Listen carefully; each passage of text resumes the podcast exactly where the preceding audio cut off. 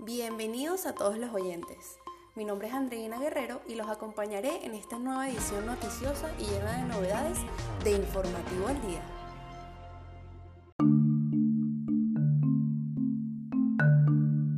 A continuación, los titulares. Se registran cuatro nuevos casos de COVID-19 en Venezuela este lunes. Totalizan 329 casos confirmados y 142 recuperados.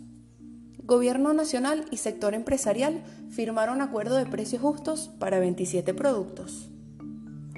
Abrieron fuego contra Embajada de Cuba en Washington, capturan a sospechosos y no se reportan víctimas.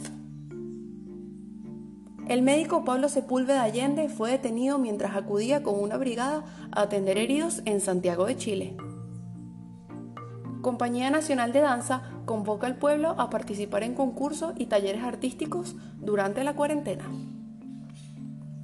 Misión Cultural llevó entretenimiento y diversión a los más pequeños de la casa durante flexibilización de la cuarentena.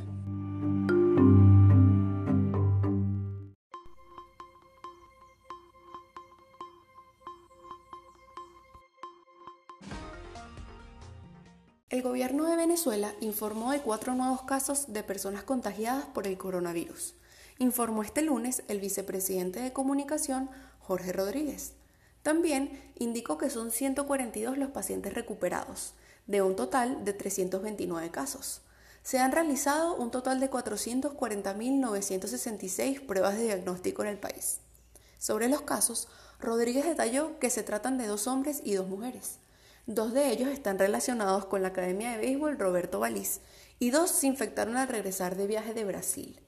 Señaló que los 142 pacientes recuperados representan el 43.2% de los casos activos. De igual forma, detalló que 89 pacientes se encuentran en hospitales centinelas, 64 en centros de diagnóstico integral, 24 en clínicas privadas y 10 fallecidos.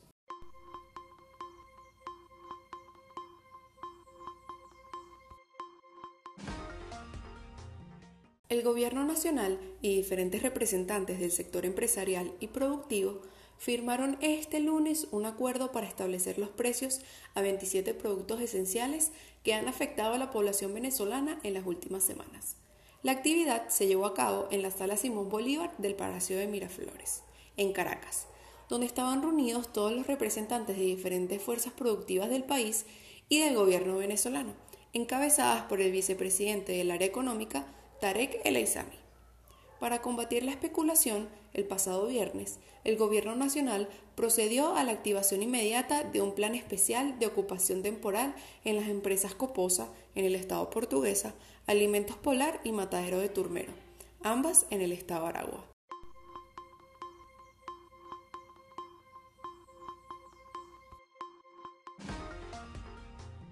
En horas de la madrugada de este jueves 30 de abril, un individuo desconocido disparó con un arma de fuego contra el edificio de la Embajada de Cuba en los Estados Unidos, informó en una nota de prensa la Cancillería cubana en su sitio web.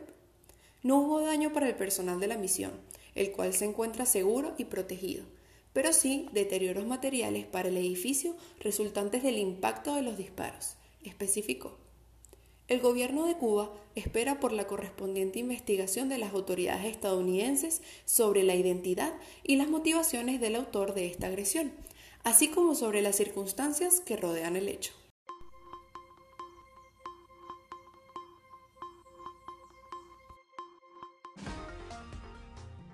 Pablo Sepúlveda Allende, nieto del expresidente chileno Salvador Allende y médico de profesión, estuvo detenido por cinco horas junto a otros cuatro integrantes de la Brigada Cruz Bellavista del Movimiento Salud en Resistencia, cuando se desplazaban por Santiago de Chile para ayudar a los heridos durante una manifestación convocada por organizaciones sociales en la Plaza Italia en Santiago de Chile.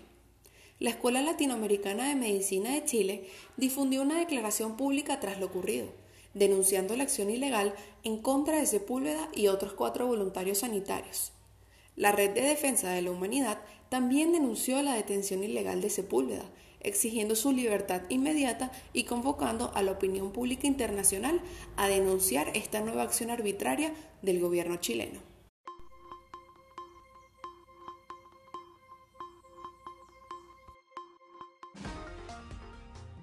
Como parte de la celebración del Día Internacional de la Danza, el Ministerio del Poder Popular para la Cultura, a través de la Fundación Compañía Nacional de Danza, extendió la invitación al pueblo venezolano a participar en una serie de actividades destinadas a mostrar las habilidades artísticas de la población y estimular el quehacer cultural durante la cuarentena social y colectiva decretada por el gobierno bolivariano para contener la pandemia del COVID-19.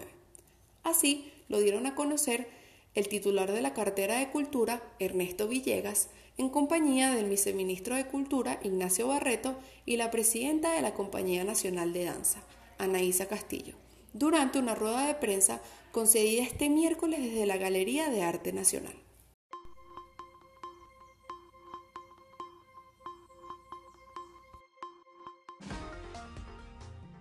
El Ministerio del Poder Popular para la Cultura, a través de la Fundación Misión Cultura, llevó alegría y entretenimiento a los niños de las comunidades caraqueñas durante la jornada de flexibilización de la cuarentena, que se llevó a cabo el pasado domingo. Así lo dio a conocer el titular de la cartera de Cultura, Ernesto Villegas, a través de un mensaje publicado en su cuenta de la red social Twitter. Entre los sitios visitados por las unidades artísticas se encuentra el urbanismo Las Fuentes de la Parroquia El Paraíso, así como la comunidad de Vista al Valle de Antímano, donde los más pequeños de la casa pudieron disfrutar de diversas actividades recreativas. Y así culmina este segmento de Informativo al Día. Los esperamos en una próxima edición de tu programa noticioso por excelencia.